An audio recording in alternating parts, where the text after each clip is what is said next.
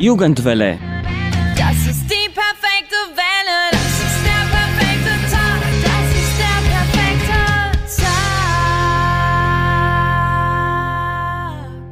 Tag. Hallo und herzlich willkommen. Es ist schon April. Die Sonne wird stärker und draußen fühlt sich nach immer mehr Frühling an. Heute hören wir uns den zweiten Teil des von Cosmin vorbereiteten Interviews an. Wir erfahren, was heute gefeiert wird und wir werden einige Tipps von Sarah bekommen. Also spitzt die Ohren und lasst uns beginnen. Für heute habe ich, Daria, die Rubrik Was feiern wir heute in einer lustigen Note, aber auch mit vielen interessanten Informationen vorbereitet. Könnt ihr erraten, worum es geht? Ich schätze, ihr wisst bereits, was wir heute feiern. 1. April. Der 1. April wird seit mehreren Jahrhunderten von verschiedenen Kulturen gefeiert, obwohl seine genauen Ursprünge ein Geheimnis bleiben. Der Tag wird gefeiert, indem man versucht, einem Opfer einen Streich zu spielen, der sogenannte Aprilscherz. Die praktischen Witze reichen von einfach bis aufwendig. Was auch immer der Trick ist, der Witzbold beendet es normalerweise, indem er zu seinem Opfer schreit Aprilscherz.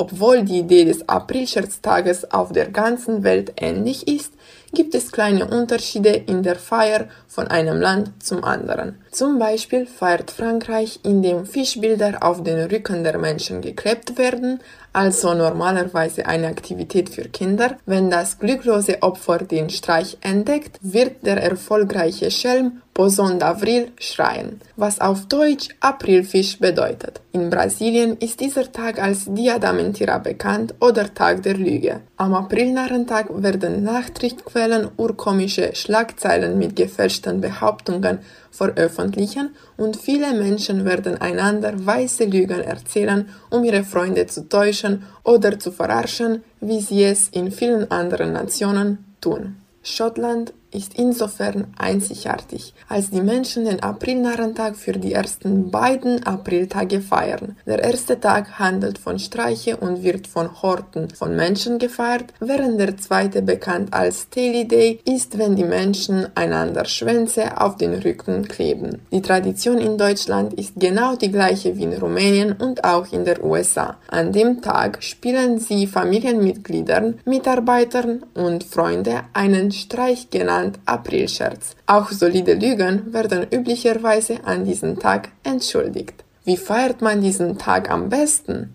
Bereitet eure besten Streiche und praktische Witze vor. Seid bereit, eure Streiche zu spielen und seid sicher, ein gutes Lachen zu haben, denn es ist alles im Spaß. Leider ist unsere Rubrik zum Ende gekommen, aber bis zum nächsten Mal. Heute ist ein sehr wichtiger Tag, auch für die Muslime.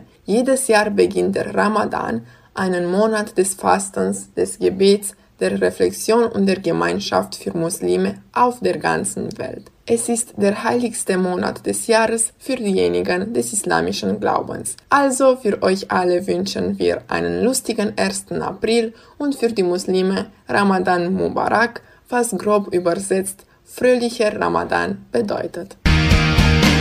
Heute ist 1. April und darum hat Sarah einige gute Streiche vorbereitet. Hört gut zu! Heute habe ich einige Tipps und Tricks vorbereitet. Weil es 1. April ist, werdet ihr herausfinden, was für verrückte Tricks einige meiner Freunde hatten. Eine Freundin machte ihre kleine Schwester Chili-Pulver essen, weil es ein magisches Pulver war. Eine Klasse deckte das Auto der Klassenlehrerin mit Klopapier.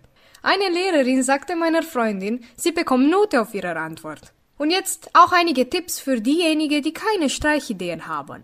Wenn du Aufmerksamkeit liebst, dann sollst du nicht in die Schule gehen, weil du dir anscheinend dein Bein gebrochen hast. Wenn du Süßigkeiten magst, dann sollst du in einem Restaurant sagen, es sei dein Geburtstag. Vielleicht bekommst du eine Torte. Zuletzt wollte ich nur noch sagen, dass diese die letzte Jugendwelle-Sendung ist. das war nur ein Streich. Jetzt werden wir ernsthafter weitermachen. Wie sollte Bildung idealerweise aussehen? Kompetenz oder inhaltsorientiert? Jetzt kommt der zweite Teil der Diskussion, die unser Kollege Cosmin mit dem ehemaligen Fachberater für Deutsch als Fremdsprache, dem Herrn Fabrice Liesegang, gehalten hat. Im Rahmen einer Diskussion, die äh, bei dem Goethe-Institut gehalten wurde, haben Sie gesagt, und ich zitiere jetzt, Kompetenzen ohne Inhalt zu unterrichten, das halte ich für völlig fatal. Zitat Ende.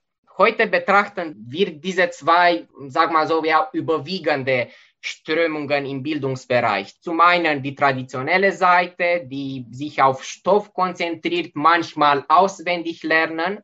Zum anderen die moderne Seite, ja, die kompetenzorientiert ist. Worauf sollten wir größeren Wert legen? Also Kompetenz oder Stoff, Information, reines Wissen? Eine ganz interessante Frage von dir. Den Kompetenzbegriff müssten wir uns da mal auseinandernehmen. Da reicht jetzt aber die Zeit nicht für. Wenn wir allerdings von Sachkompetenz ausgehen, ja, da steckt es ja auch drin. Also Sachwissen auf der einen Seite und Kompetenz, das halt zu ähm, erreichen, das halt zu haben auf der anderen Seite, dann haben wir halt eine gute Kombination von beidem. Ja, also Sachkompetenz ist, also der Schüler weiß etwas und kann es auch ähm, sich zugänglich machen und kann es auch präsentieren an der Stelle. Und ich glaube, das ist etwas, was in Rumänien eher Tradition hat als diese Methodenkompetenz in vielen Dingen. Auf der anderen Seite denke ich immer, warum soll man das alles verteufeln, sondern man muss doch eigentlich das Beste aus den verschiedenen Kompetenzbereichen halt einfach rausholen und gucken, wo ist der Ertrag letztendlich, ja, der Gewinn für eine Gesellschaft oder für die Schüler halt am größten. Und von daher würde ich jetzt diese Sachkompetenz und dieses Lernen lernen halt gar nicht so stark verteufeln, sondern auch sagen, das hat auch seine guten Seiten, auch wenn es jetzt nicht mehr so ganz in Mode ist und natürlich eine stärker sprachorientierte oder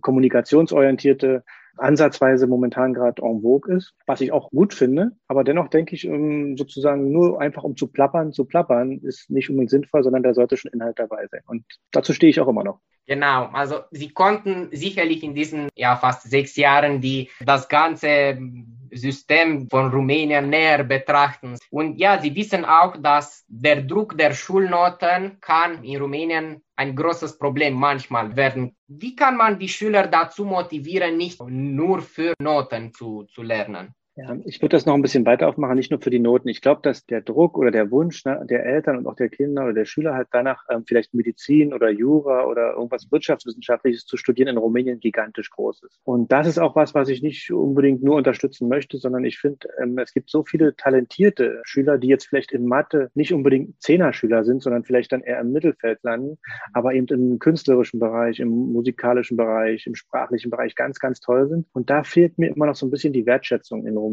in der Gesellschaft dafür, dass also auch jemand, der sprachlich begabt ist oder künstlerisch begabt ist, äh, in seinem beruflichen Werdegang später ein ganz tolles Individuum in der Gesellschaft sein kann und einen ganz tollen Beitrag leisten kann. Und ich glaube, momentan ist so mein Eindruck, dass die Wertschätzung immer für Mediziner ganz groß da ist. Jeder möchte Medizin studieren in Rumänien. Und wenn man sich dann anguckt, wie viele am Ende davon Mediziner werden oder wie viele glücklich in ihrem Beruf sind, dann sind das gar nicht mehr so viele. Ich habe natürlich Verständnis dafür, dass man als Mediziner ein gutes Geld verdient. Das ist auch richtig so. Sollte nicht einen Beruf erlernen, wo man gar kein Geld verdient. Aber dennoch denke ich, so ein bisschen mehr Freiheiten auch von den Eltern, das würde ich mir wünschen, dass die Kinder so ein bisschen mehr ihren Begabungen nachgehen können und ähm, auch was Schönes lernen.